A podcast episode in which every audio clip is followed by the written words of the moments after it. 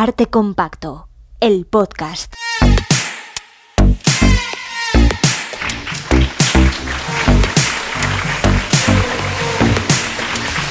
Con Juan Rasán y Bernardo Pajares.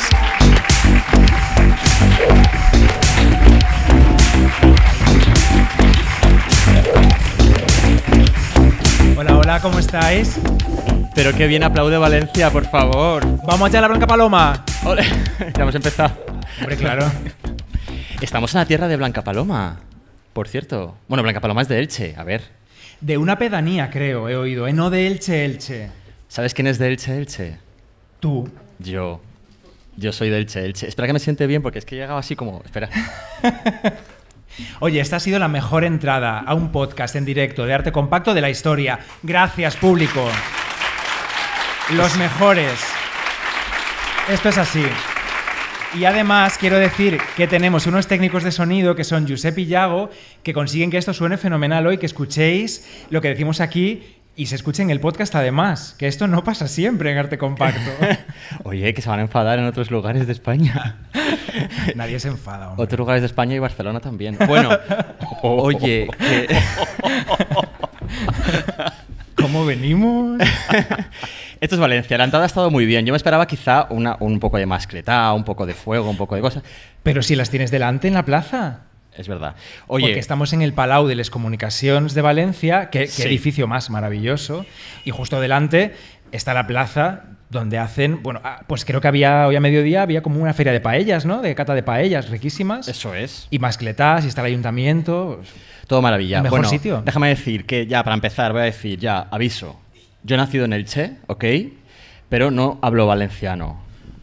Entonces, yo cuando cada vez que diga un nombre, pues Generalitat, o cada vez que diga mm, Valencia, así como bien... No, no está mal, ¿no? Valencia, no me ha salido mal. Valencia. Valencia, bien. Con, con tilde para el otro lado, o- o- o- acordaos. No la liemos como en Sol, querida Comunidad de Madrid, eh, Ayuntamiento de Madrid, que escribe los nombres mal. Bueno, creo que oye, están todos bien en el kilómetro cero nuevo, menos Valencia, justamente, ¿no? Sí, ya. Está Bilbo, Donosti, eso, eh, A Coruña, pero Valencia está sin tilde. Ya sabemos por qué todos. Bueno, que eh, si- sigo diciendo que soy de eh, Elche, una vez más lo voy a decir, eh, algo que, nunca he dicho así como públicamente tantas veces seguidas como hoy, eh, y que, que nuestra próxima parada en esta gira por la comunidad valenciana la tenemos precisamente en Elche, pues Sí. una gira comunidad valenciana. Sí, es verdad. Eh, el próximo 20 de mayo, dentro de nada, vamos a estar en Elche, allí en el convento de las Clarisas, que ya no tiene monjas, ¿eh? ni nada, no es que estemos ahí nosotros ahí metidos. con- Eh, vamos a estar hablando en un festival LGTBI, precisamente. que se llama Diversa. Pero hoy Vamos damos las gracias al a la. Generalitat Valenciana Sí. por invitarnos a, a estar aquí celebrando esta exposición maravillosa del Foscor a la Llum Cinc segles d'Art en el Palau de les Comunicacions, que lo vamos a decir muchas veces, que está hasta el 11 de junio. A la Generalitat Valenciana y al Museo de Bellas Artes de Valencia, que es un museo maravilloso del que luego hablaremos mucho, porque hoy aviso a navegantes, si nos estás escuchando desde mm, otro lugar que no sea el directo aquí ahora mismo, Mal. que sepas, primero, que eres un loser, y segundo, que tenemos un invitado maravilloso que aún no hemos anunciado. Es que esto no se ha anunciado. Bueno, igual la gente No claro, supero. le ha dado al play y en el play en Spotify ya lo dice, joder, qué mal. Bueno, en fin. ¿Qué, qué otra cosa quería decir? Ah, todo bien, venir a Valencia, todo bien. Excepto una cosa. Ya estamos. No, no, no, no. O sea, es que, eh, vamos a ver. ¿Chamartín? ¿En serio, Chamartín? Es que eh, poco os quejasteis en su día, de verdad, con este cambio. ¿Puedo participar de esto? Puedes participar. No Bienvenido. sabéis quién es todavía, pero esta voz maravillosa tiene que hablar ya. Eh, sí, bueno, eh, llegué anteayer de Madrid y para mi sorpresa cuando el martes 2 de mayo cogí el tren, eh, la última vez yo había desembarcado en Atocha y me tocó Chamartín. Ajá. Eh, qué bonito. Qué precioso, es una experiencia ¿Verdad? maravillosa. Eh, es como Sarajevo cuando estaba mal, pero fue más, más bonito todavía que el paisaje. eh, fue la sensación de seguir folios eh, re- impresos en una impresora casera donde ponía la palabra taxi pegado con celo en la pared. Entonces yo seguía esos folios, yo y otras 300 personas que habíamos bajado del tren. Está el camino de baldosas amarillas y los folios de Chamartín. Efectivamente, pero los folios de Chamartín te llegan prácticamente al corcón. O sea, eh, a mitad de camino te preguntas si realmente te vale la pena ir andando hasta el hotel en lugar de intentar Total. coger un taxi. Y además yo te digo que Bernardo y yo vivimos muy cerca, muy, muy, muy cerca de Atocha y realmente tener que ir a Chamartín que está... Yo tardé casi una hora en llegar a Chamartín. Eh, y, y- y de repente, eh, cuando me cojo el tren, se mete en un túnel, muy despacito, y sale a la luz en la tocha. O sea, vi mi casa desde el puto tren. De verdad, esto es una tomadura de pelo. A Como valencianos bien. que sois, de verdad, organizaos y haced lo que mejor sabéis hacer, bien de cliché. Quemad Chamartín, por favor. Pero Juanra, Se lo merece y ya está. Bueno, en fin. Pueden hacer una Ber- falla de la estación. Bernardo una falla Pajares. Es bonito hacer una falla de algo, ¿no? ¿Qué tal? ¿Cómo estás? Estoy fenomenal. Estoy, o sea, se- han sido 15 días tal de mucho trabajo por es- bueno, a estas alturas ya igual todo el mundo sabe que el Museo del Prado ha ganado un premio Webby por la cuenta de TikTok. Un aplauso, por favor. Que Bernardo es muy, muy, Y muy humilde y dice sido- el Museo del Prado ha ganado un premio por Sí, la cuenta bueno, de TikTok que llevo yo. Tú. Bueno, no, no, yo Bernardo no, con. Javier Sainz de los Terreros, que bueno, y, Correcto, y- y todo correcto. el museo que apoya el contenido que se publica ahí.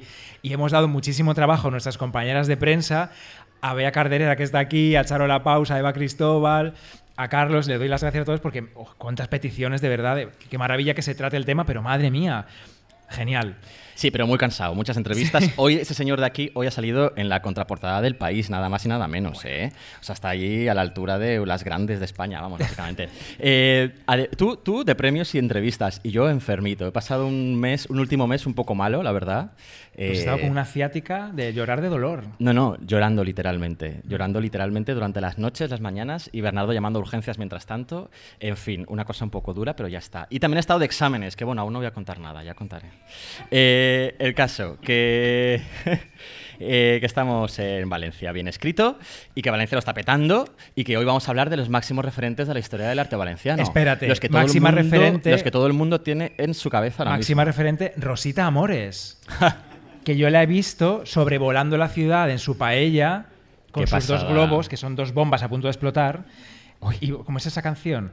Y qué, qué fan de Rosita Amores. Bueno, vamos a saludar ya al invitado porque yo creo que tiene que hablar de Rosita Amores. Pablo González Tornel, director del Museo de Bellas Artes de Valencia. Digo de Bellas Arts, ¿cómo lo digo, Pablo? A mí me viene todo bien, ¿eh?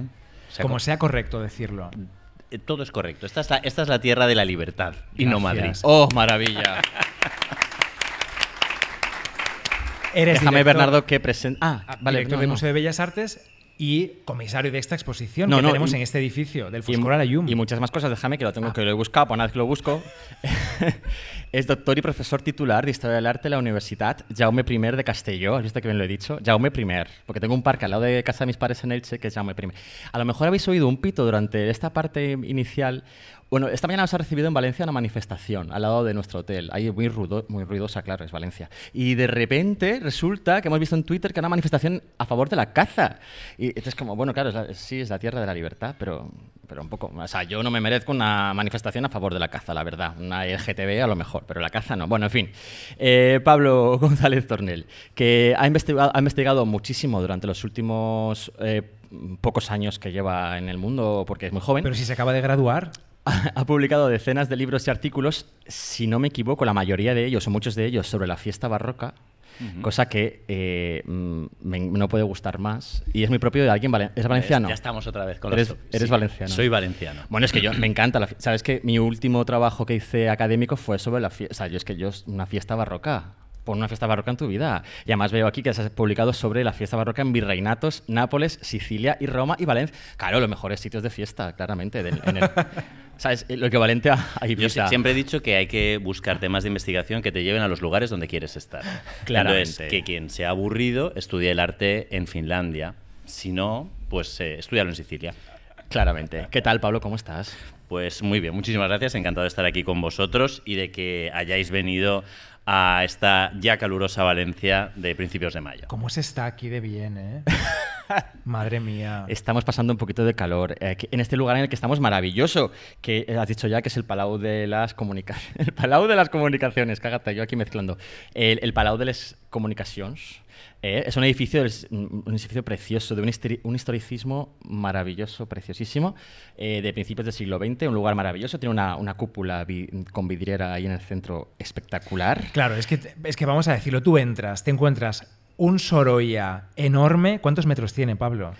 Pues 25 metros cuadrados de lienzo. Eh, casi un 5 por 5 Wow. Y encima la vidriera, ese Sorolla que se llama Yo Soc, el pa de la vida. Yo Soc, el pa de la vida. La pintó para un chileno, le puedes decir que es yo soy el pan de la vida, no pasa nada. Pero- Además, pero Bernardo, tú eres el pan de la estamos, vida. estamos llegando a, a nivel B2 valenciano, Eh, poco a poco. Em, sí, sí, la verdad es que es, yo creo que es impactante. Bueno, vosotros sabéis un poco la historia de esta colección, pero realmente em, esta exposición que se llama De la oscuridad a la luz, de la foscora a la llum, Em, lo que ha hecho ha sido mm, poner a disposición del público de manera conjunta en un edificio que, como vosotros habéis dicho, es impresionante. Además, con una coincidencia de efemérides. Eh, sabéis que, que 2023 es el centenario del año del centenario de Joaquín Sorolla, de su fallecimiento, eh, y en 1923 es cuando se inauguró este edificio. Se construye entre el 15 y el 22, pero se abre al público en el 23 el mismo año que moría Sorolla. De manera que, bueno, pues Sorolla dentro del Palacio de las Comunicaciones, ese edificio historicista, ecléctico, eh, tan importante, pues la experiencia estética es, es potente. Aprovechamos aquí la cuña para decir que podéis ir a buscar nuestro capítulo sobre Sorolla que grabamos en Ah. el Museo Sorolla. ¿Cómo en es las- en el- esto? En el, Es taller verdad. de Sorolla grabamos nosotros un episodio. Es que Arte Compacto tiene una relación especial con Sorolla. Hicimos Qué calor en la ciudad, en el Museo Sorolla, aquel verano. Yo no necesito que esa se nos o sea, yo no la busco la suelas, relación con el 19 pero en general, nos pero es que me, me- sí. me llevan a ella. Sí. sí. Luego con las chicas del Sorolla, con Covadonga No, y con Sonia, majísimas. que es invitada platino ya de este programa. Es verdad. Y ahora con Pablo González Tornel, Sorolla, que es el cartel además con esta valenciana maravillosa. Bueno, vamos a contar un poco qué hacemos aquí, que ya ha dado alguna pincelada eh, Pablo. Sí, por cierto, podéis hacer fotos, vídeos, publicar en redes, Instagram, etiquetarnos, estas cosas. No estéis Podéis tímidos que se puede. y debéis Y nos gusta que lo hagáis. Claro, nos encanta que lo hagáis. Bueno, eh, en 2022, hace nada, la Generalitat Valenciana, Valenciana compró... compró así va a estar toda la noche. Esto es como cuando dices Venus, Afrodita. Bueno, va. Eh, que compró, la Generalitat compró eh, 75 obras, 75 obras de la colección familiar de los Yadró. Los Yadró son los de las esculturillas Yadró. Las, fi- las figuras de Yadro. Y claro, desde que. Desde no hay esculturillas de Yadró en la exposición. No, No hay. no hay error aquí. Pero hay Sorollas. Y hay unos Joan de Joanes que ahora, ahora hablamos, ahora hablamos. Cuando llega este momento, Pablo, vamos a decirlo, ¿te regalan una estatuilla de Yadro, una figurita? ¿O haces como Ángela Molina en la película Piedras de Ramón Salazar, que es súper millonaria, pero roba, es cleptómana y siente la necesidad de ella robar figuritas de Yadro allí donde va? ¿Roba figuras de Yadró en la Hombre, película? claro, sí. Anda. Pues lamentablemente, eh, cuando la Generalitat Valenciana adquiere la colección, la colección de la familia Yadro ya se ha desvinculado de la industria de porcelana Yadro, con lo cual me quedé sin figurillas que poner en el aparador de la entrada de casa. O sea, que han vendido la fábrica, digamos. Efectivamente. Ah. Solo les quedaban cuadros, pero ya no le quedaba porcelana. ¿Qué le vamos a Se han desprendido de la, de la fábrica y, de- y también de la colección de arte, madre mía. Se han quedado. ¿Tienen en casa? Oye, perdón, perdón. a lo mejor hay alguien. perdón, perdón. ¿Hay, fuerte, ¿eh? ¿Hay alguien de la familia Yadro aquí? No hay. Bueno, Pablo, yo te digo que yo. Oye, me primer día con dos públicos. Tenemos dos públicos. A izquierda y a derecha. Hay gente que no, o sea, entre ellos no se ven. gente Me aquí. encanta que entre ellos no se vean. Esto No es ven. apasionante. Podemos hacer algo de fondo norte, fondo sur. A ver quién lo hace mejor. Sí, algo- Oye, ¿no sí. será Valencia el público con gente más guapa de nuestros públicos? Es posible, sí. Bueno, es, que en Barcelona tienen mucha fama, pero en realidad los guapos están en Valencia, ¿eh? Veo mucha guapa y mucho guapo por aquí, mucho, mucho guape de todo. Oye, esto no es una cosa barata, así como de feria. Queda un poco así, la verdad. En realidad es un... Bueno, va, Escúchame. Pablo, yo me comprometo a que al terminar este, este episodio voy a conseguir para ti Dentro una de tres figurita horas. de Yadro. Pues nada, Sí. muchas gracias. Los valencianos y las valencianas te lo agradecerán. Sí. Els valencians y les valencianas Oye, que tú y yo- te ho agrairán. Bernardo Pajares nos hemos casado hace unos meses y nadie nos ha regalado una figura de Yadro. Yo no lo entiendo. Pero sí de Sargadelos. Bueno, vamos a seguir, venga. Sargadelos nos gusta más. Bueno, en fin. He de deciros que a mí cuando me casé también me regalaron sargadelos. Y no Yadro. Pero bueno, Por algo será. no sé. Colección Yadro. Vamos a volver a. Bueno, en nuestro caso es porque tú eres gallego, Bernardo. Sí, sí, Entonces sí. te regalan cosas. Por cierto, nunca hemos hecho un directo en Galicia. No. Y la comunidad valenciana, mira cómo estamos aquí ahora, Valencia. Tu tierra, la terreta tira más que a Terra Galega. Yo no digo nada. Venga, sigue, perdón. No, estabas hablando tú. ¿Yo? Ah, que entonces, estas 75 obras que ha comprado la Generalitat ahora están expuestas aquí en el Palau de les Comunicacions, eh, en la exposición que se titula De la foscor a la llum, de la oscuridad a la luz. Eh, hablemos del título, porque claro, el título yo lo primero que pensé es, madre mía, los de la Edad Media le van a dar al, pelo a este señor. Pero claro, no te refieres a eso, creo. No exactamente. Eh, hay una, yo creo que hay una doble lectura que, mm, hay, una evidente que es la que tú pensaste, que es pues de los siglos oscuros, de la Edad Media, a la luz de Sorolla, que es más o menos donde concluye el recorrido cronológico de la colección de la familia Yadro. Sí, porque ahora nos contarás más detenidamente que, la colección de la familia Yadros se compró, bueno, se adqui- es- lo fueron formando con cierta mm, eh, coherencia a la hora de comprar obras de todas las épocas posibles de arte valenciano y más allá, entre el 15 y el 19, ¿no? Sí, así 20. es, pero como decías de, acerca del título, realmente aquí hay otro componente que es un poco más eh, afectivo y que tiene que ver también con, la, con mi relación personal con la colección. Cuando, se, em- eh, cuando empiezo las negociaciones para que se adquiera esta colección, Esto me interesa. la- las obras de los Yadro eh, se encontraban en unos almacenes en las afueras de Madrid, en Alcalá de Henares. Eh, llevaban allí varios años porque los Yadro habían vendido su fábrica de porcelanas. Cerca de Chamartín, por ahí. Eh, en los almacenes de Chamartín. vale. Imaginaos cómo son. Oye, deja hablar a Pablo. Bueno, perdón. Y llevaban en realidad varios años, eh, ahora las veis enormes, eh, de, metros y metros, eh, pero estaban en cajas de madera y guardadas en unos almacenes a oscuras. De manera que tuvimos que abrir caja por caja e ir desvelando cada una de las piezas antes de tomar la decisión final. Y esto ha significado un poco esa recuperación, el que eran piezas que ya nadie podía ver y que estaban solas, castigadas, a oscuras, en una habitación cerrada, Claro. y que de repente han salido y ahora ya van a estar a disposición de todo el mundo siempre, porque eso es lo que garantiza que pasen a manos públicas. Han salido del armario un poco las obras, también te digo. Perdón, perdón, perdón, ya me callo. Es que es un director de museo, se me olvida que es un director de museo. Como es el primer director de museo que entrevistamos, ¿no? Madre mía. Es el primero. Se ha adelantado por poco, que tenemos una cosa cercana también. Bueno, en fin. Eh, la lista de, obra, de autores de esta colección es, es brutal, la verdad. O sea, eh, pues yo qué sé, Joan de Joanes, eh, eh, en valenciano, Juan Ribalta, Vicente López, Mariano Benlliure, Joaquín Sorolla, otros no valencianos como Alonso Berruguete, Francisco de Zurbarán, Coelho, Rivera. El Greco, Rubens, todas unas mujeres artistas maravillosas. No, perdón. Está Margarita Caffi. pero hay mujer. Háblanos de ella, venga. Hablos de. Venga, ella. sí, ¿sabes cómo? Bueno, pues. eh, vamos a ver, todos hacen ilusión, pero efectivamente Margarita Caffi hace más ilusión, porque es muy difícil. eh, muchas veces a los, a los museos de arte clásico se nos reclama que incluyamos a mujeres artistas dentro del discurso y es muy complicado. Eh, hay que hacer un, no es lo mismo que, que trabajar con artistas de finales del siglo XX o principios del siglo XXI, cuando el la democratización del acceso a la práctica artística es ya un hecho. Eh, aquí es complicadísimo y uno tiene que recurrir a mujeres casi heroínas que han conseguido saltárselo todo Total. y ponerse el mundo por montera y luchar contra un sistema que no les permitía trabajar. Eh, Margarita Caffi es uno de estos casos. Es una bodegonista eh, lombarda de finales del 17, principios del 18, y nos ha permitido incluir en época barroca eh, una mujer pintora que además consiguió vivir de su trabajo. Decía que ojalá eh, esto sea el anticipo de que en algún momento Artemisia, nuestra querida Artemisia, pueda entrar en la colección del Museo de Bellas Artes de Valencia, que eso sí que sería puerta grande. Uh, Ojalá, ojalá. ¿Qué significa esta, esta incorporación de 75 obras para el Museo de Bellas Artes de Valencia? Claro, porque todo esto, quizá escucháis esto en el futuro, en 2025, quién sabe, la exposición del Foscor a la Yum ya no va a estar aquí, No, que está hasta el 11 de junio de 2023. de 2023. Estás sí. en el 25, no vengas. Claro, claro, efectivamente. Pero cuando se desmonte, estas obras ya pertenecen al museo que tú diriges. Van a estar todas expuestas, vais a tener que hacer ahí un poco...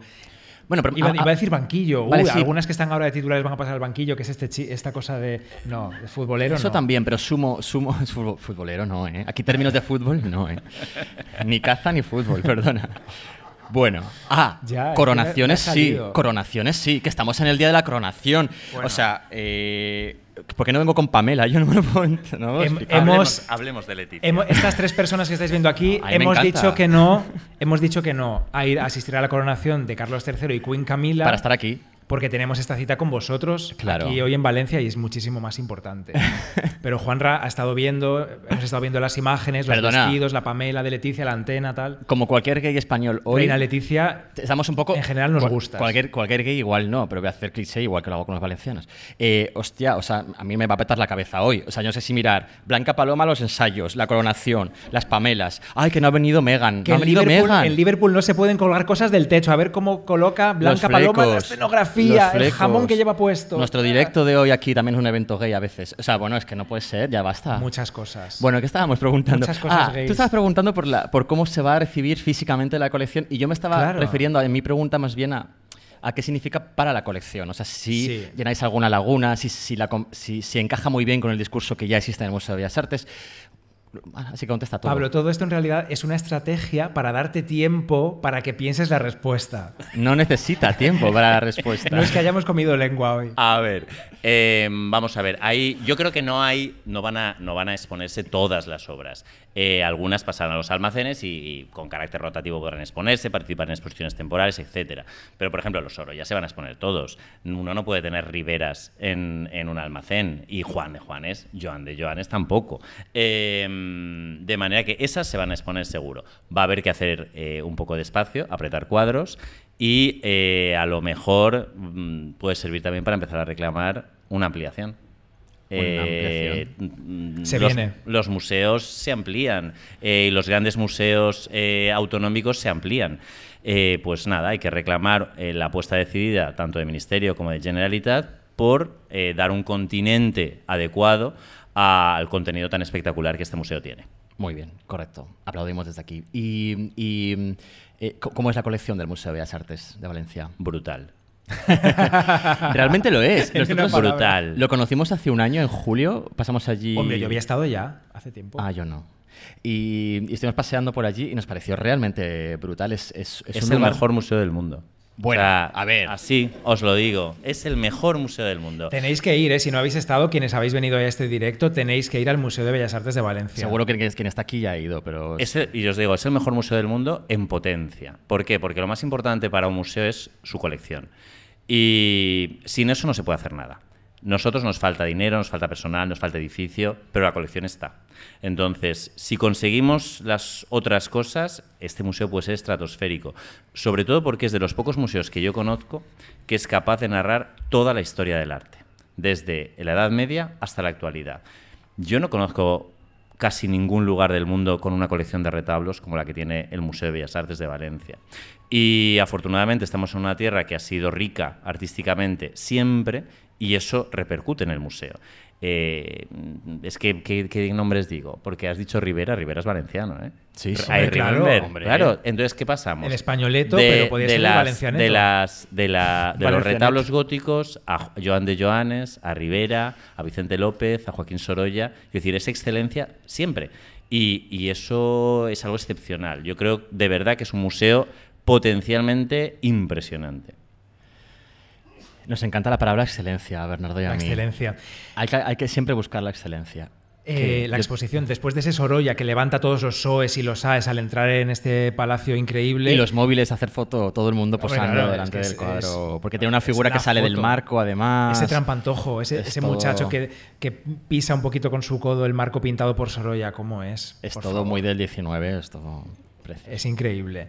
Pero después hay un San Sebastián. Ya nada más girar, ahí detrás hay un San Sebastián del Mestre d'Artés, Pere Cabanes, podría ser Pere Cabanes, que es del retablo de Amara de Deu. Bueno. Ah, no, perdón, el retablo de Amara de Deu es el que está al lado, perdón. El San Sebastián y al lado, es que creo que es mi parte favorita. Ah, que estás justo en la mezclando. entrada. Sí, Ah, muy el bien. San Sebastián y el retablo de Amara de Deu. Creo que son mis dos obras favoritas.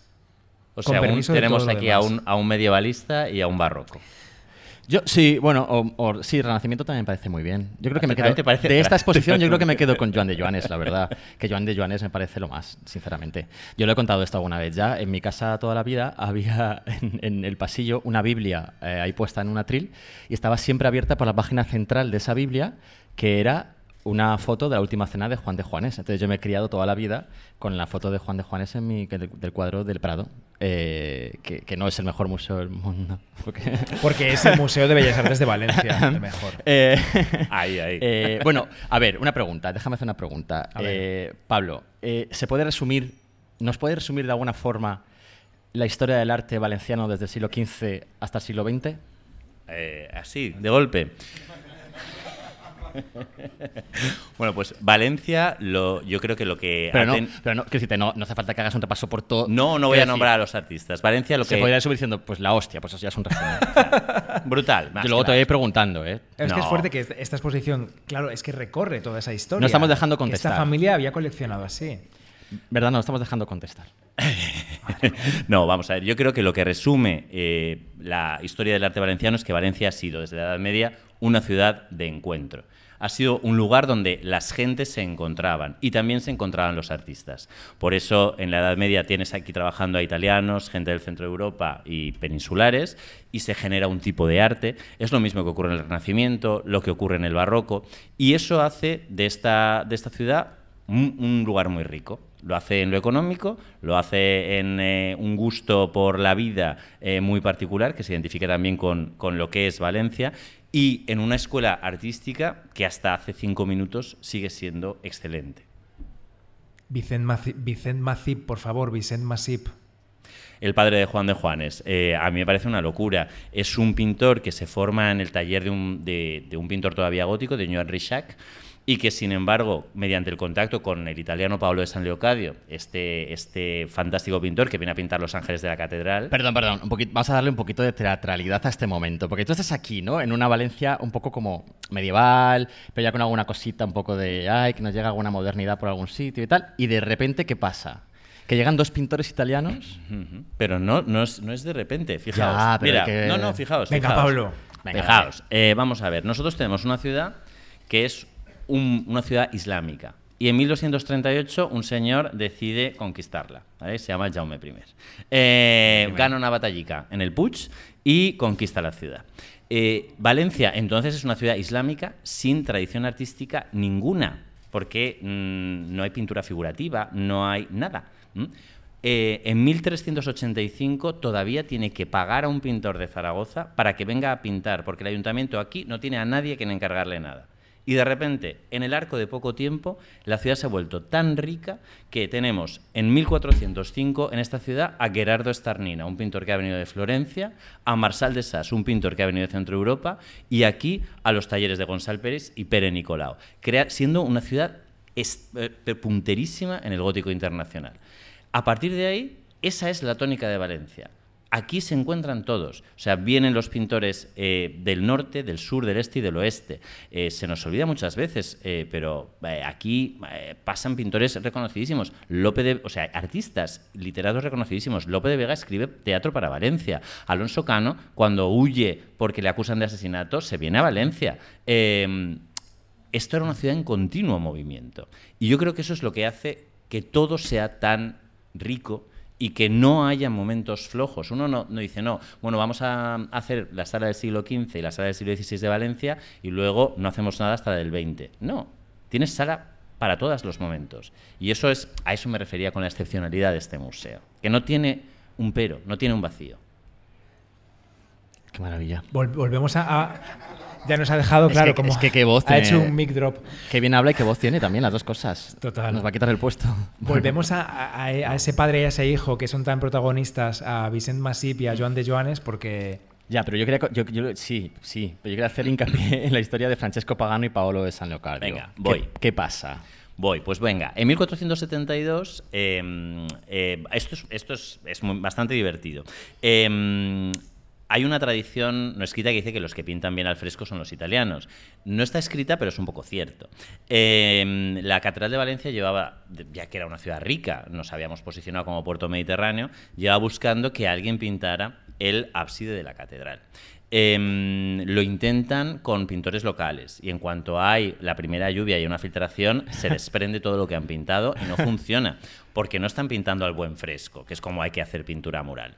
Em, están un poco, les ha mirado un tuerto a los pobres canónigos de la catedral y hacen venir a Nicolás Deli, un pintor eh, italiano que pinta en Castilla. Cuando llega aquí realiza una prueba y luego se muere y entonces se quedan otra vez sin pintores para hacerlo.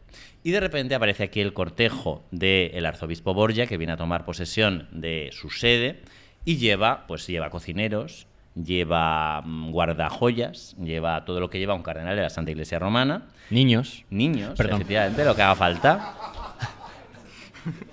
Lo siento. A lo mejor este episodio de repente desaparece de Spotify algún día por, por lo que sea. Madre mía. y lleva a dos pintores. Lleva a Francesco eh, Pagano y a Pablo de San Leocadio. Aparte de un tercer misterioso eh, pintor que hay por ahí que se llama Mestre Riquart. Mm, Entonces, en la catedral hace un concurso entre ellos. Pablo de San Leocadio y Francesco Pagano se presentan en tándem, hacen una compañía, vencen el concurso y pintan la primera obra renacentista de pintura mural en la península ibérica. Me imagino cómo se enfrentarían ellos, ellos a ese concurso, ¿no? Pensarían, vamos a hacer un concurso, pues bueno, vale.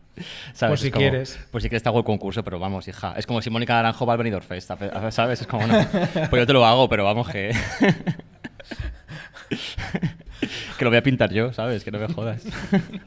que vengo de Italia, ¿sabes? Con el Borgia.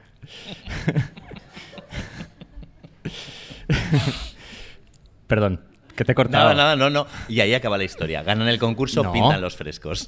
Y es maravilloso. So- Y ¿Cómo es- son esos frescos? Es maravilloso. Y Y, lo- la historia de los, del, de- del redescubrimiento también es muy bonita. Claro. Porque en, en 1672, 200 años después de que se hayan empezado los frescos eh, renacentistas, se cubren con una obra barroca de Juan Pérez Castiel. Y casualmente, hace, hace no demasiado, metiendo eh, una microcámara por detrás de la obra de Pérez Castiel, se ve que los eh, ángeles de Pablo de San Leocadio y Francesco, de Paga- y Francesco Pagano están intactos.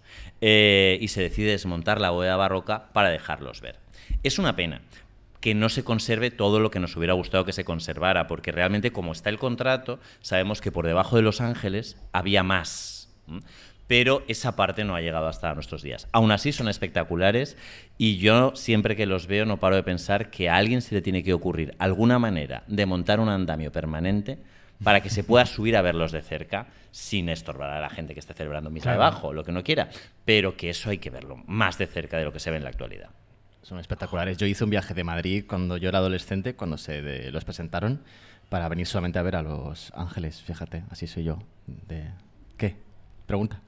Ah, no, no, sí, solo quiero escuchar a Pablo ya. Estoy Pues aquí. por eso, pero- Solo quiero que Pablo nos cuente cosas. Yo ya he terminado de decir mis tonterías y ya. ya estamos, ¿no? Bueno, pues venga, pues eh, si quieres... Bueno, no, de, de Joan de Joanes, ah, y de Vicente Macip, que al final no nos ha podido contar nada porque yo... Claro, estoy- porque la estrella es el hijo, ¿no? Quien se hace famoso, famoso de verdad, el Rafael español, tal, todo esto. Ese tondo que creo que tiene secreto, que igual no se puedes contar. eh, Es Sí. el hijo, es Joan de Joanes, pero ahí estaba Vicent Massip, ¿no? Absorbiendo ese, ese aprendizaje que venía de fuera, ¿no? Claro, eh, Macip es un, un pintor que se forma o empieza a pintar en un taller eh, gótico, probablemente del entorno de Joan Richac, eh, pero que le estimula enseguida su siguiente maestro, que es Pablo de San Leocadio. Eh, y aprende a pintar em, con un detalle, un manejo del óleo como no existía hasta ese momento. Y recordemos que el óleo es el que te permite pintar con una hebra exclusivamente y hacer los mínimos detalles y las transparencias más absurdas. Bueno, pues él aprende y es un pintor excepcional, pero es un pintor que podríamos llamar todavía cuatrocentista. Eh, en realidad es Joan de Joanes el que da ese salto a través de la influencia que le llega de los Hernandos y después de las eh, pinturas de Sebastiano del Piombo que llegan a Valencia de mano del embajador Vic. eh, de- realiza ese paso hacia un Cinquecento de un clasicismo purísimo y con una influencia clarísima de Rafael. O sea, es esa belleza un poco entendedme, edulcorada, a veces un poco excesivamente suave para una sensibilidad actual, pero que eh, nos habla de cómo ha asimilado perfectamente lo que se está haciendo en Italia eh, en las primeras décadas del 16. ¿Quiénes eran los Hernandos? Los Hernandos. Pues los Hernandos eran dos eh, señores llamados Fernando Yáñez de la Almedina y Fernando de los Llanos, que al poco tiempo de que los canónigos de la catedral hayan conseguido tener sus pinturas murales pintadas por un italiano, pues eh, desembarcan en Valencia y aprovechan la ocasión para encargarles las puertas del retablo. Aquí ya sabéis que somos mucho de ser discretos, poco color, Aquí. poco, dorado, Ah, este tipo de cosas. Un color plano, Entonces, beige. Nosotros efectivamente somos cos, totalmente. Bueno. Entre cos y uniclo, diría yo. eh, Efectivamente. Ay, pues yo ayer, inocente de mí, busqué a ver si había un, un uniclo en Valencia, que me hacía falta No, una no hay, no hay. No, ya, ya he visto Es que yo creo que no cuaja. Porque aquí no... No cuaja, no cuaja. A mí va- me tengo que ir a comprar los calcetines a Madrid. No va. Eh, pero- Aquí no va a agarrar. Pero bueno, em, pues decía, eh, Hernandos, como, sí. como somos Ah, tan puertas. discretos, efectivamente, eh, lo que, lo que es- ocurre en el ábside de la Catedral de Valencia es un espectacular altar de plata cincelada de, varios metros de altura, unas pinturas murales eh, de Paolo de San Leocado y Francesco Pagano detrás, y no contentos con eso, deciden que se le va a poner también unas puertas al retablo para a veces enseñar la plata y a veces no enseñarla. Eh, y se encarga a estos dos pintores que llegan a Valencia después de estar eh, pintando la batalla de Anghiari en Palazzo Vecchio, eh, en Florencia, dentro del taller de Leonardo da Vinci. Entonces llegan con lo último de lo último que se está haciendo en Europa. Y claro, aquí la gente se vuelve loca completamente. Se convierten en, en una auténtica revolución para la pintura valenciana que pasa en el lapso de nada de introducir el 480 a 30 años después, corriendo, volver a introducir una nueva manera de pintar, que es el 580 italiano. La unión entre Valencia e Italia supongo que es lógicamente el Mediterráneo por el Mediterráneo. Se justifica por las eh, uniones comerciales de ¿no? los viajes de barcos de aquí para allá. Y yo el otro día fui en barco a Nápoles, pero salió desde Barcelona. Yo tenía ilusión de salir desde Valencia y hacer así un viaje como más Para sentirte un poco histórico. eh, claro. pero no. Bueno, no pasa nada. pero me lo pasé muy bien. No pasa nada. Yo también he hecho, ¿eh? El de, yo he hecho el de Barcelona a Génova. De Valencia no salen los ferries con Italia, no sé por qué. Pero Ya, bueno, pues todos, eso habría que todos recuperarlo. andará. Habría que recuperar. Eh, Tampoco quiero que esto acabe siendo como Formentera, ¿eh? O sea que... No, pero a lo mejor un viaje temático, una- o sea, un, un viaje como un crucero como temático renacentista, a artistas renacentistas, todo bien. Que por cierto, los Hernandos, ¿los Hernandos qué? Los, los ¿Por qué van siempre en plural? Vinieron juntos del taller de Leonardo, ya sabemos que el taller de Leonardo era un lugar bastante homoerótico, por así llamarlo. Eh, ¿Hay constancia de que los Hernandos tengan algún tipo de relación más allá de que, de que son los Hernandos? O sea, de, de pareja artística. ¿Se sabe o no? Ni confirmo ni desmiento. Eh, desconozco. Se desconoce, vale. Desconozco. Hay- oye, pues hay una vía de investigación, eh, digo. No. Yáñez de la Almedina, en concreto, es el autor de una Santa Catalina muy famosa, mar- maravillosa, que está en la colección del Museo del Prado, que os recomiendo que veáis. Es fantástica. Además, a mí eh, la sala de los leonardescos que se ha montado en, en, en el Prado me parece un acierto excepcional. Eh, cómo se han combinado obras, no de Leonardo, pero que hablan de Leonardo de una manera tremendamente inteligente. Así que no es, por cierto, Valencia, prese- o sea, Miguel Falomir, director del Museo del Prado, valenciano también. No, es que Valencia lo Es que, peta, lo está petando. ¿cómo Valencia. estamos? Valencia lo Claro, peta. que no había caído. Lo peta. O sea, los, lo, lo peta. Los mejores puestos de, están ocupados por valencianos. Todo. Todo. El Papa no es valenciano, pero Pero lo será. ahora es. Pero bueno, que bueno, entonces no, no hemos nombrado el tondo. ¿Has nombrado El tondo. el tondo? A mí ¿Qué ese es- tondo, es Pablo el González tondo? Tornel, ¿Qué es me el- ha robado todo. Cuéntanos qué es el tondo. Es, un- es una sagrada familia, una, una Virgen María con San José, con el Niño Jesús, con San Juanito, con unos, unos carrillitos rosaditos preciosos, Muy con tierno. unos pelos rubitos preciosos encaracolados. Madre mía, Bernardo, hijo. Preciosos, de verdad, es que es, es de una ternura y lo estábamos viendo hace un rato con Pablo. Te está lanzando una indirecta. No sé, no, no, no- tengo el pelo rizo. No, no, tenemos sobrinos, es maravilloso tener sobrinos y ya está. Uy, no, no, ser padres no. So- ser sobrinos, ser tíos es maravilloso. No nos cabe en Y absoluto. entonces Pablo nos ha dicho. Mm, que no- dilo tú, por favor. Ese tondo que pasa Em, con él. No, a ver, realmente eh, Johannes tiene em, ese punto muy dulce, muy dulce, que yo creo que alcanza su máxima expresión en las Sagradas Familias. Eh, la relación siempre entre la Virgen y el niño, Virgen-niño y entre los dos niños, que son esos que te han gustado tanto. Las miradas, Em, las manos.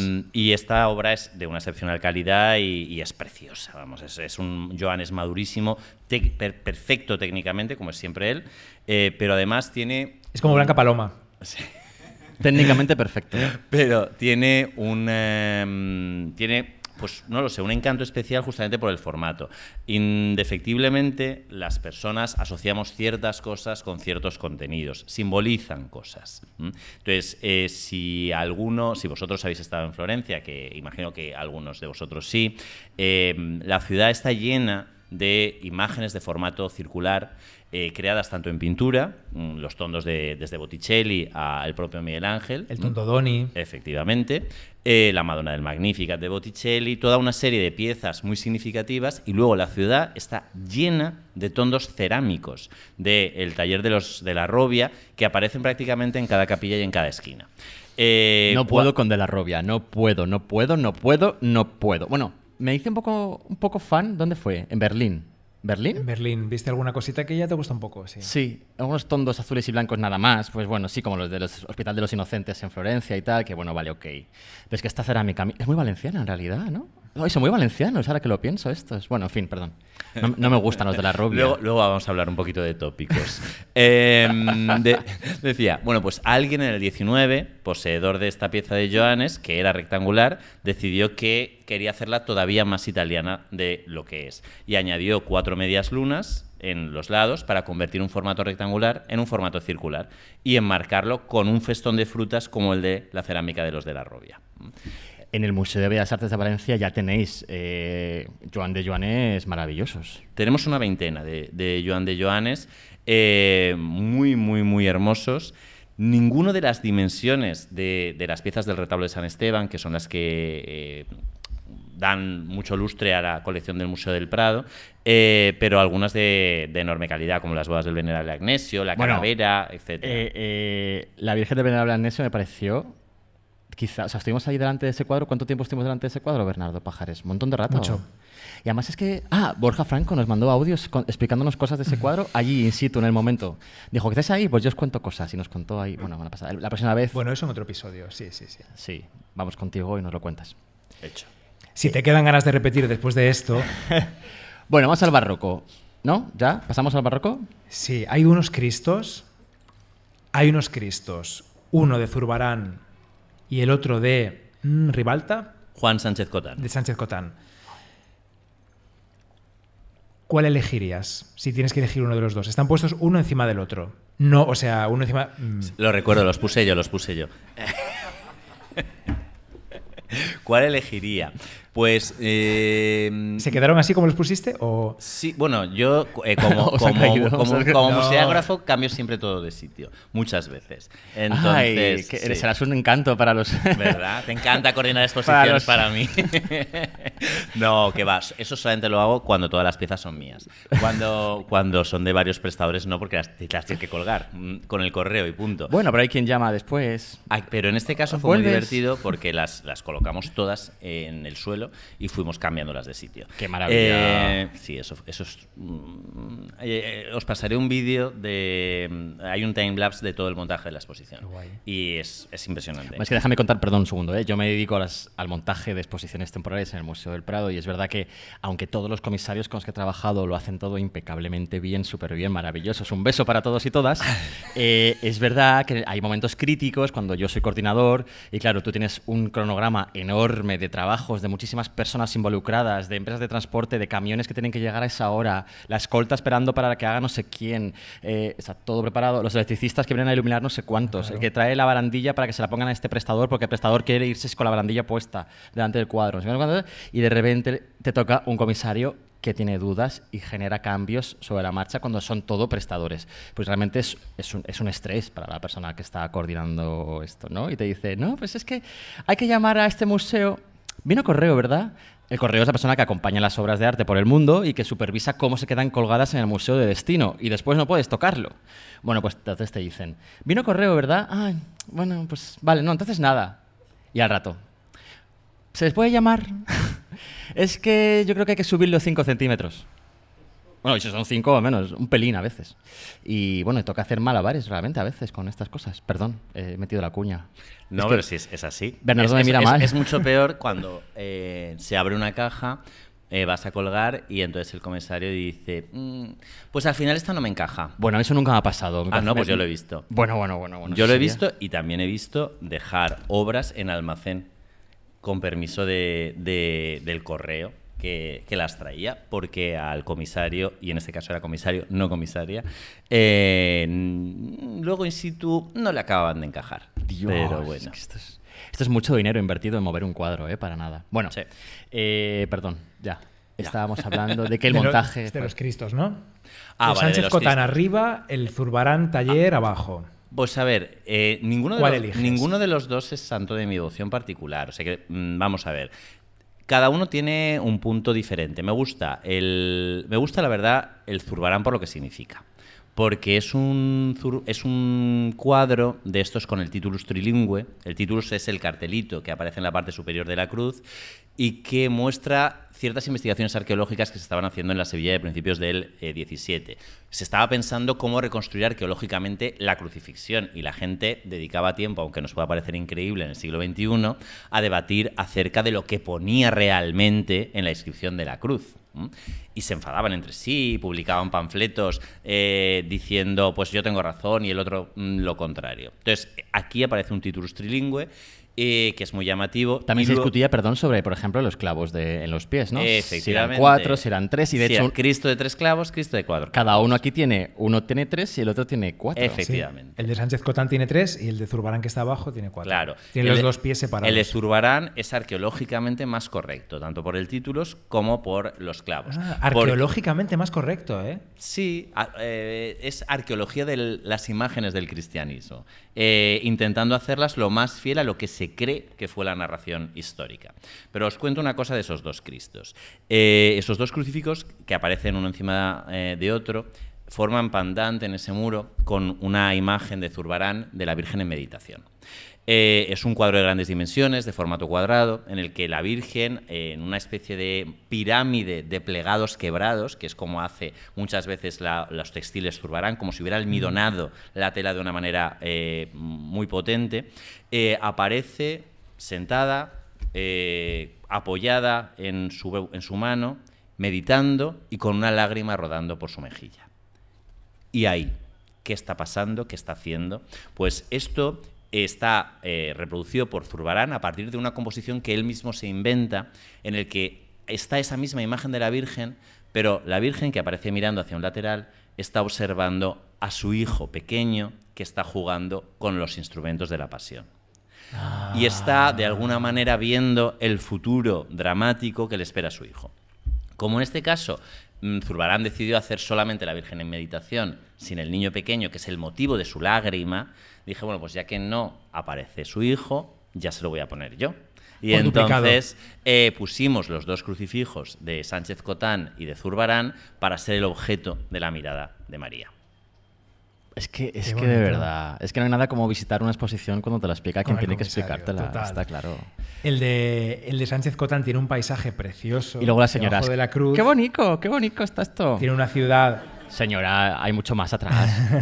una ciudad ahí en, en- entre nubes oscuras, claro, la crucifixión del Cristo, ¿no? Normal. El baño de pureza está como volando, como si hiciera un, viento que le, que le da aire a la tela.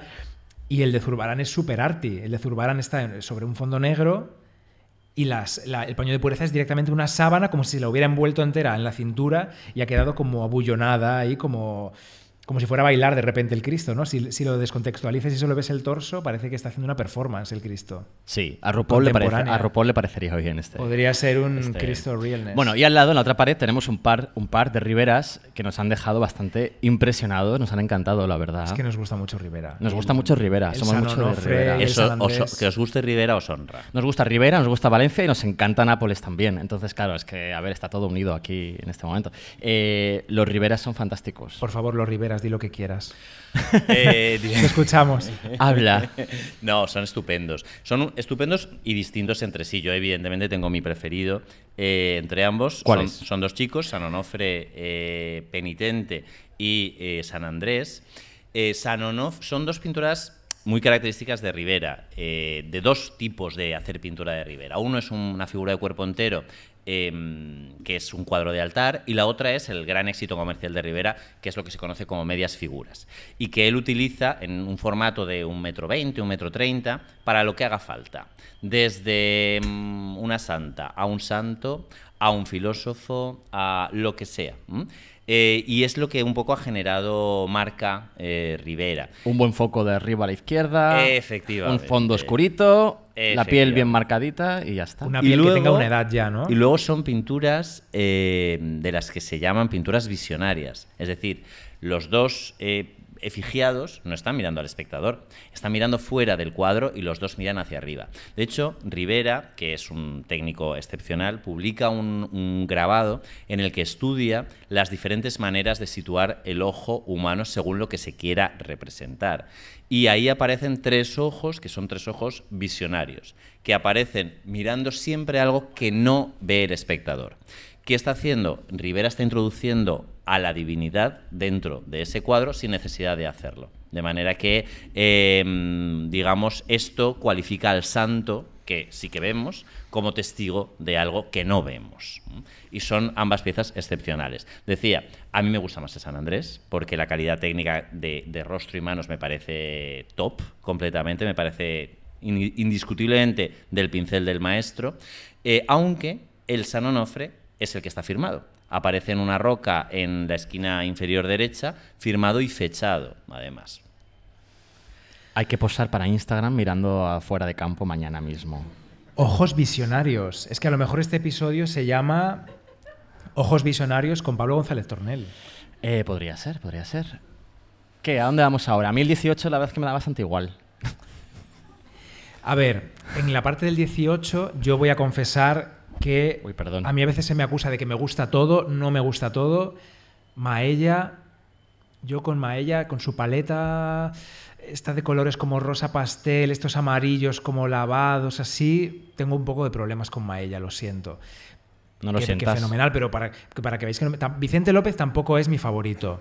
Para que veas un poco por dónde van aquí mis gustos. Pero Vicente López yo lo respeto mucho, pero igual. Y me- en cambio me encanta Tiepolo, que tiene mucho que ver la paleta de Mayela de Tiepolo, ¿no? Lo que pasa es que Tiepolo... Ahora se levanta y se va. No. Y nos deja aquí solos con vosotros. Hasta aquí hemos llegado. Esto- No, yo, yo soy, yo soy un alma del 17, eh, claramente. Bien. Em, a mí también me deja un poco frío el, el 18. Hay un periodo de, la pintura en el que eh, claramente el arte está buscando una nueva manera de expresarse, es decir, el- la Edad Media es la Edad Media, el Renacimiento es el Renacimiento, el Barroco es el Barroco. Hay un momento en el que el Barroco y el mundo que ha sustentado el arte barroco deja de funcionar y las artes están buscando un poco su sitio. Es decir, ya no hay un papado fuerte como el del 16-17, las monarquías ya no son lo que eran, etc. y a mí también... Pues anda que hoy, con Camila ahí puesta, Pues por eso ya no los pintan. con la corona. O sea, ¿tú te crees? O sea, esa imagen, ¿cómo es de fuerte? Esa, esa tendría que ser Lady Di. O sea, por favor, que haga alguien el montaje. Le han quitado el puesto a la Lady Di. Bueno, perdón. El 18 está en búsqueda de algo y no, Eh, sí, y no bueno, acaba de encontrar. decía, yo también tampoco me detendría, pero sin embargo de 17, que eh, hemos hablado de Rivera, pero a ver, ese muro que me, el que me está señalando Sí, Bernardo es que nos ahora está claro, eh, es un muro que es de los que yo más disfruté componiendo. Es un muro que tiene tres eh, lienzos de altar de grandes dimensiones. El central es un José Anteolínez, que es la predicación del Bautista, que es la anécdota. Es el central porque era el más grande y porque el marco es el marco original del 17 y es una cosa estratosféricamente espectacular. No se podía poner en un lado porque desequilibraba la composición. Claro. Pero eh, ese Antolínez está entre Perdón. un Antonio Palomino y entre un Claudio Coello. Y ambas, de alguna manera, con un juego que también es, es de friki comisario, eh, en realidad lo que muestran son las dos opciones que lamentablemente eran las únicas que daba el 17 para una mujer, que era o eras Madalena o eras Inmaculada.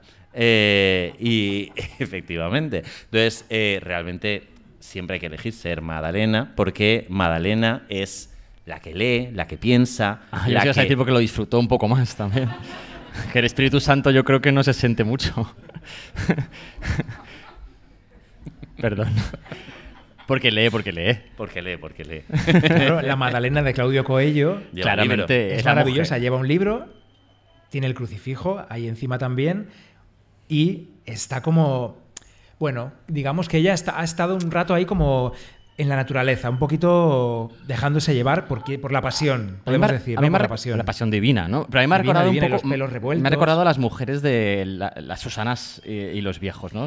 Sí. Una, una persona que estaba o se estaba medio. No sé qué le ha pasado con la ropa, pero de repente está como pudorosa. Está como, "Ah, ¡ay, me has pillado! De repente está pudorosa, ¿no? Y está así tapándose. Sí. Susana y los viejos aprovechamos para decir aquí, bueno, qué fuerte. O sea, ese tema es muy fuerte. ¿Mm? A reescribir las cartelas de algunos museos, por favor. Ya. Perdón. Mejor Magdalena que Inmaculada. La Siempre. Inmaculada de Palomino. Siempre hablamos de Palomino, tratadista, cronista, que escribía sobre Velázquez. Palomino escribió sobre Velázquez y también sobre su esclavo, Juan de Pareja. sobre Juan de Pareja. Decía que tenía un color de piel extraño. Claro, eh, bueno, era, era más moreno que los demás. No vamos a entrar en este tema porque es un melonazo, pero escribió tal. ¿Sabes También qué? dijo que Palomino era muy buen retratista. Juan de- eh, perdón, eh, Palomino dijo que Juan de Pareja era muy buen retratista, pero además pintaba.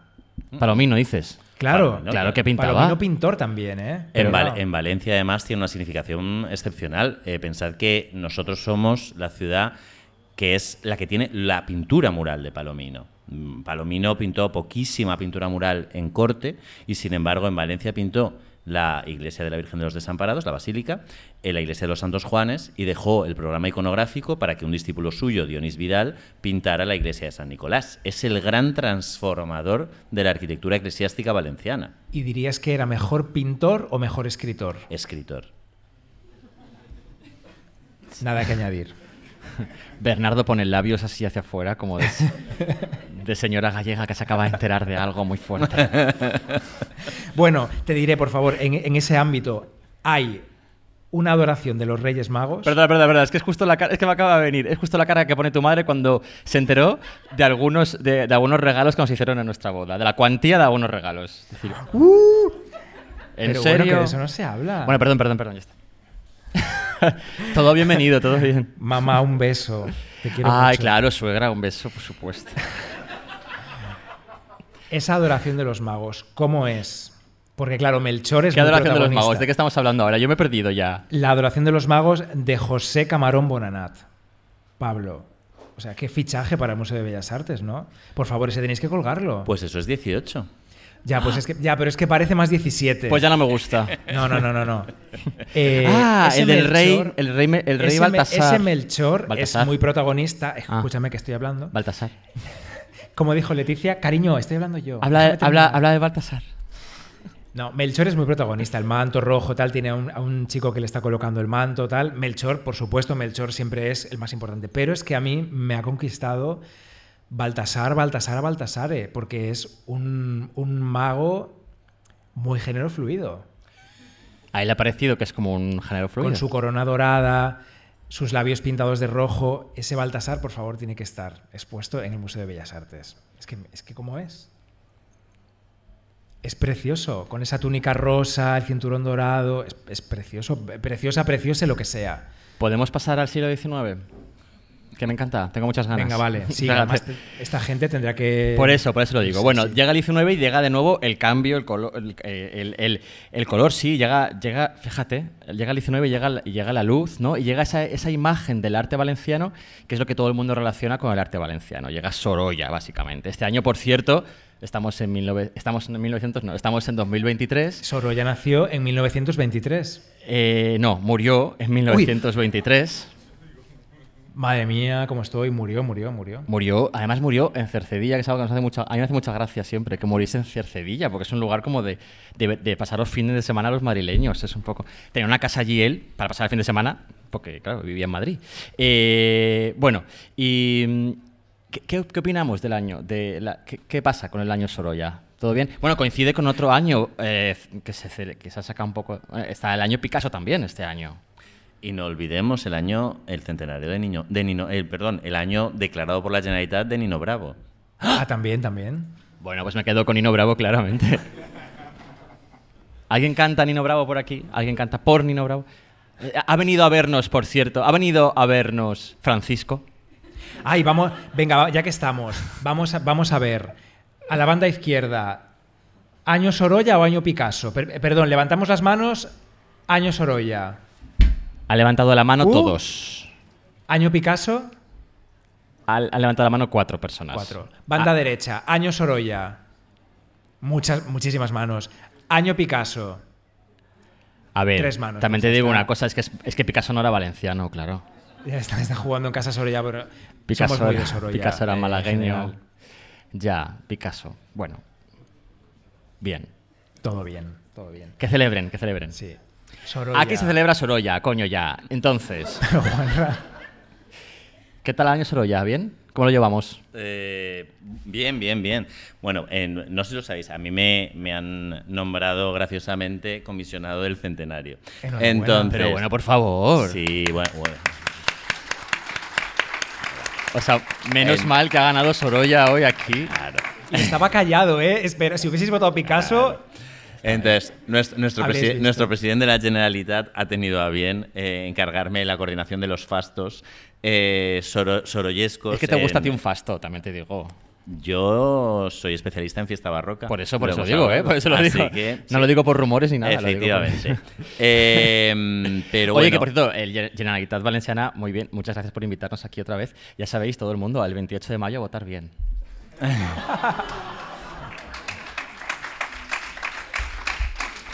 Perdón. me Que yo encanta no hablo de- Pablo, se está riendo. No lo escucháis porque se está riendo. Y esta persona que está aquí con nosotros, que es maravilloso, justo antes de empezar el podcast, ha dicho una frase que yo me la he apuntado porque me ha parecido increíble. Ha dicho: Mi trabajo consiste en coger una copa y brindar. Y he dicho, por favor, soy fan tuyo ya. Bueno, Por- probablemente consista Como si consistiera solo en eso, en ¿sabes? muchas Esa es la parte cosas. de la foto. Eh, No, no solo, no, no solo en eso, pero sí que es verdad que hay una parte que consiste en estar preparado para cualquier situación, como estar con Juan Rey Bernardo en un podcast sin saber qué le van a preguntar a uno ni por dónde van a ir los tiros. ¿Tienes un traje especial guardado en el despacho por si surge algo así como demasiado formal? Tengo dos americanas colgadas. Eh, pero era, del, del- era de los tiempos en los que iba a trabajar a veces sin americana. Ahora prácticamente la llevo de serie. Vale, Entonces, vale, por ahí sigue. Hoy vienes con americana verde. Es sábado. Combinada con Del Foscor a la Yum, con Sorolla, es sábado. Eres más que una cara bonita, lo estás demostrando hoy en este episodio. ¿Pero qué? no tiene ni Pero una Bernardo nota. Todo lo que está soltando hoy, todos los datos, ni Por una favor. nota tiene Pablo González Torneo. Pero que está. Pero se va a ir, que se va a ir, de verdad. Bueno, en fin, ya. ¿Qué? Año Sorolla, por favor. Eh, sí, vamos a ver, año Sorolla. Eh, yo, vamos a ver, los centenarios tienen cosas eh, buenas y cosas malas y so- sobre todo depende de cómo se trabajen.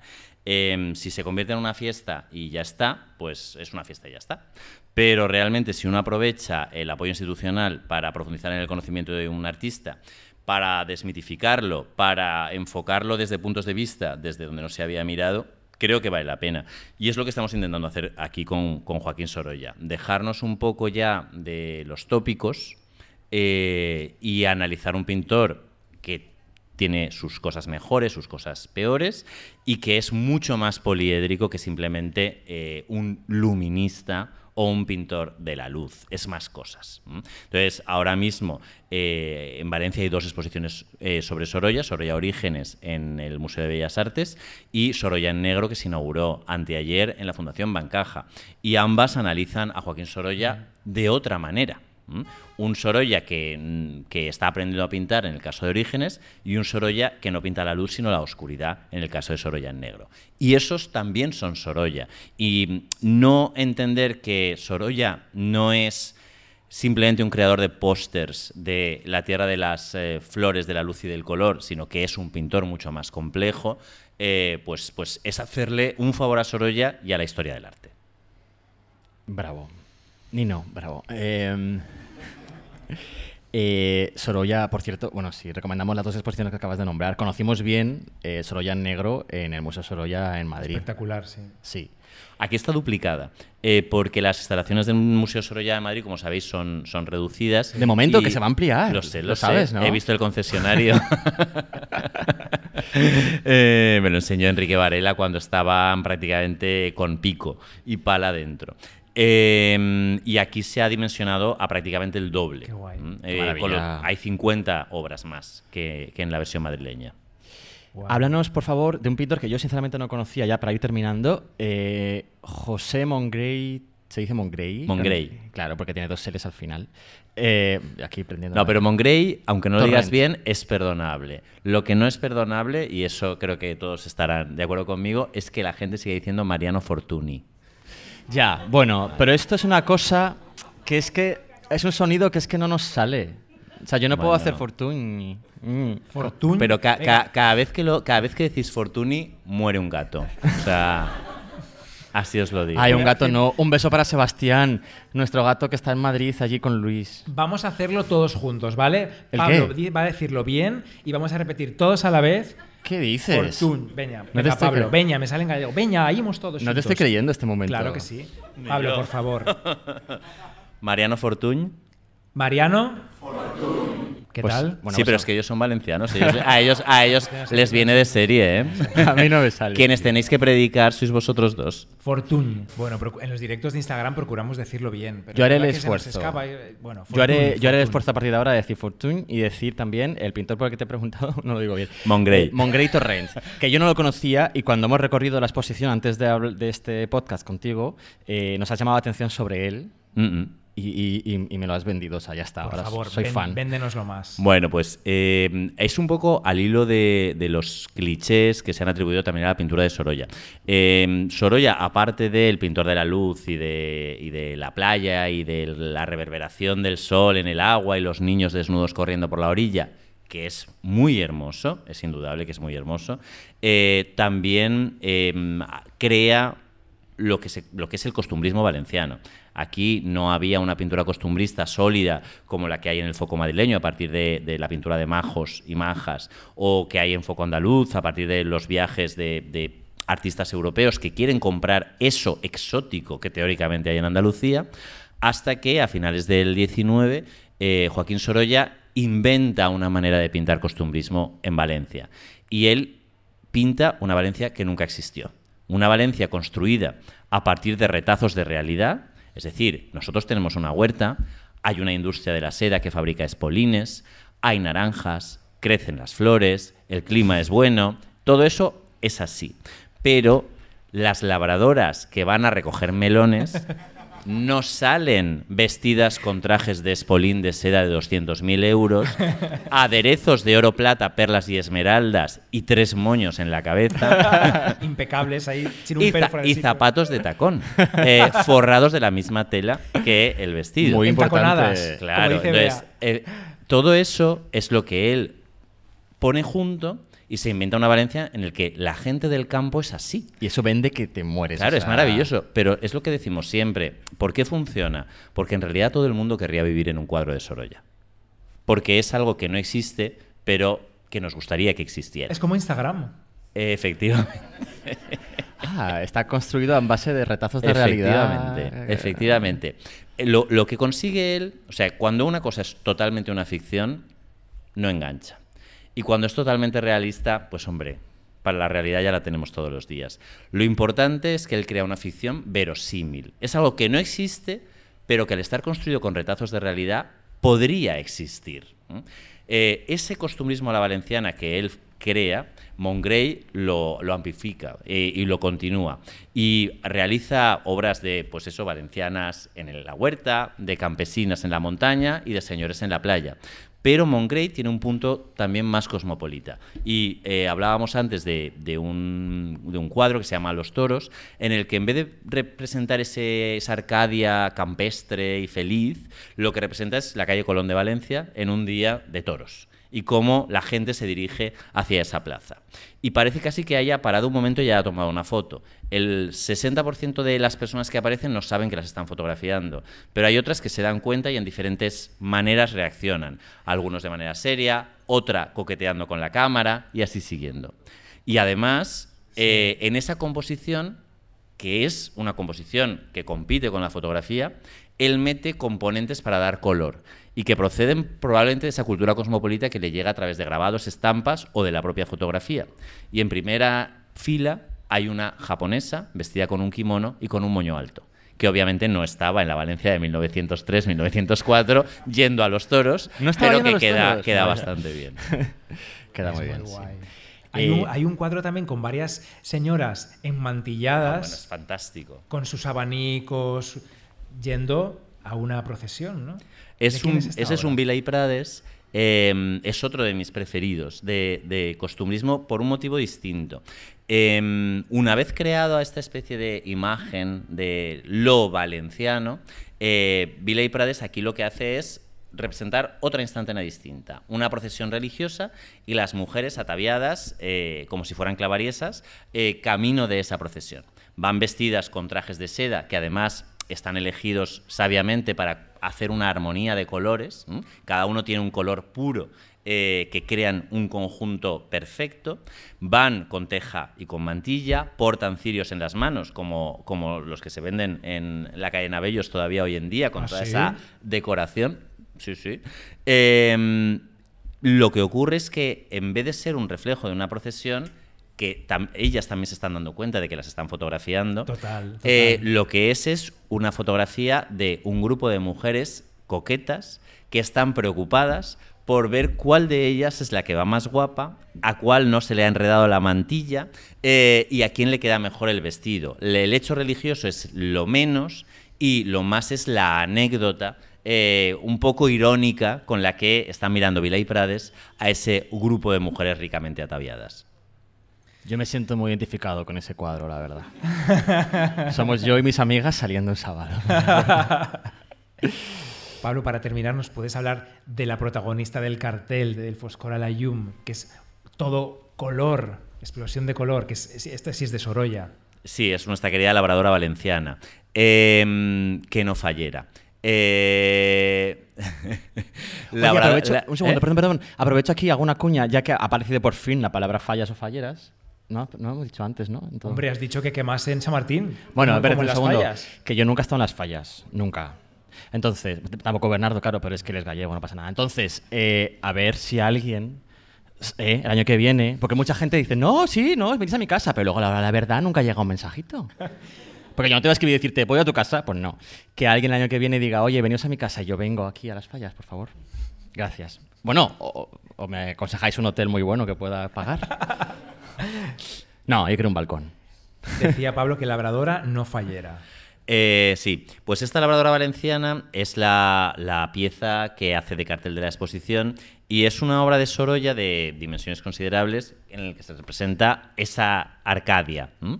Una, una mujer eh, guapa con eh, el pelo recogido en tres moños, eh, con pendientes de perlas y esmeraldas, con eh, aderezos de oro en su pelo, con un vestido realizado con espolín de seda, probablemente tejido de manera manual en una industria como la de Garín, en Moncada, en un paisaje eh, verde, lleno de tonalidades de verde y amarillo, que culmina en el mar, todo abrasado por una luz cegadora y con un manto de flores a sus pies mientras está haciendo un arreglo floral.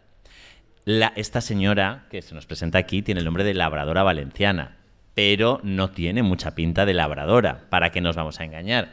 Entre otras cosas porque además las labradoras y los labradores que pinta Joaquín Sorolla en general siempre tienen cara de haber estudiado tres carreras y dos másters y eh, estar haciendo arreglos florales mientras meditan acerca de Kant.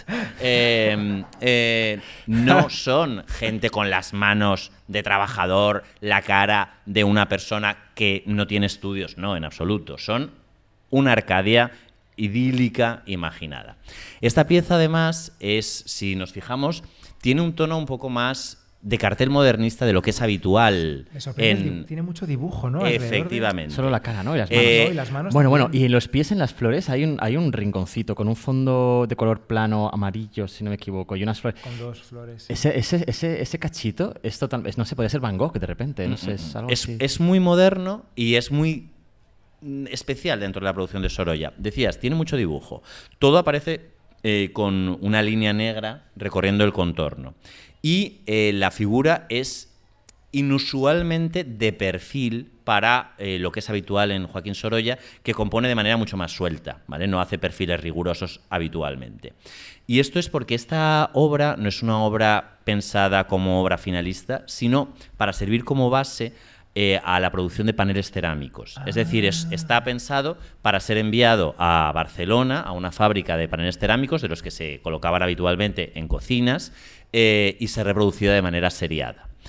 La pieza por eso tiene ese tono que nos recuerda al de un cartel modernista, porque en realidad está pensado para un soporte distinto al de pintura sobre lienzo.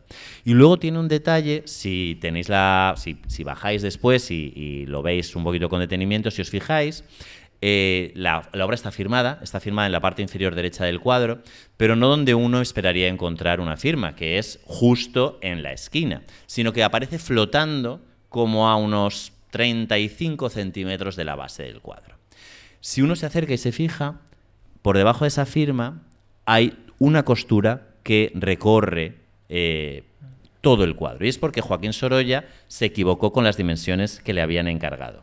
Anda. Pintó la labradora valenciana, la firmó y eh, resulta que fue a comprobar, efectivamente, fue a comprobar que correspondía a las medidas que le habían proporcionado desde Barcelona y se quedó corto, con lo cual cosió una extensión de lienzo y agrandó el lienzo hacia abajo. Eh, de esta manera, las flores que aparecían a los pies de, de la labradora valenciana se convierten en una cesta que originalmente no existía. Claro, quizá antes salían de, la tierra esas flores. Efectivamente. Y eh, además, si os fijáis, uno no se entera porque el cuadro es de una belleza deslumbrante y solamente se ve color y solamente se ve luz. Pero la fallera eh, tiene tres pies. Eh, ¿Por qué? Os explico. Eh, cuando Sorolla amplía, la composición se le queda vacía por la derecha. y se ve obligado a ampliar la falda de la labradora valenciana y a poner un zapato de tacón en una posición tan retrasada que eh, realmente si los dos zapatos que se ven ahí y ahí corresponden a las dos piernas de la valenciana, es de una flexibilidad. eh, Es verdad. Cuidado, que a lo, mejor, a lo mejor hay sorpresa debajo de la falda. No, no, que no está claro. pensando en Kant, está diciendo. Pero cuando, cuando la ves parece que está sentada como hacia la izquierda, hacia nuestra izquierda, ¿no? Con las rodillas hacia ahí y que los dos pies tendrían que estar hacia este lado, claro, que es donde los pintó inicialmente. En realidad, ahí veis sus dos rodillas originales, Claro. ¿vale? Y un pie era el que asomaba y el otro quedaba como oculto detrás de las flores. Al tener que ampliar la falda y justificar que el vuelo de la misma llega hasta tan lejos, hace un zapato de tacón y sitúa los dos zapatos de tacón a una distancia imposible. Wow. Como siempre decimos, por favor, buscad las imágenes en Google, maravilloso ahí, mientras nos escucháis. Si estáis trabajando, Bueno. conduciendo, pues no. Sí, en nuestra cuenta de Instagram, arroba arte compacto, publicaremos también fotos de la, de la labradora valenciana. Bueno, que estamos ya terminando, ¿no? Que ya está. Pablo, ¿quieres decir algo? Nada, eh, ¿Te has os quiero dar las gracias por, a- por haber venido a, a Valencia y por haber venido al Palacio de las Comunicaciones A vosotros, y a estar favor. un rato conmigo y con toda esta gente eh, que nos rodea y por el trabajo que hacéis. Porque nosotros a veces somos eh, aburridos y vosotros hacéis que eh, nos pensemos de vez en cuando y cómo narramos las cosas para llegar más y mejor a más gente. Muchísimas gracias. Muchísimas gracias a vosotros. Después de escucharte hoy nadie pensará que eres aburrido, estoy seguro. Gracias. Gracias.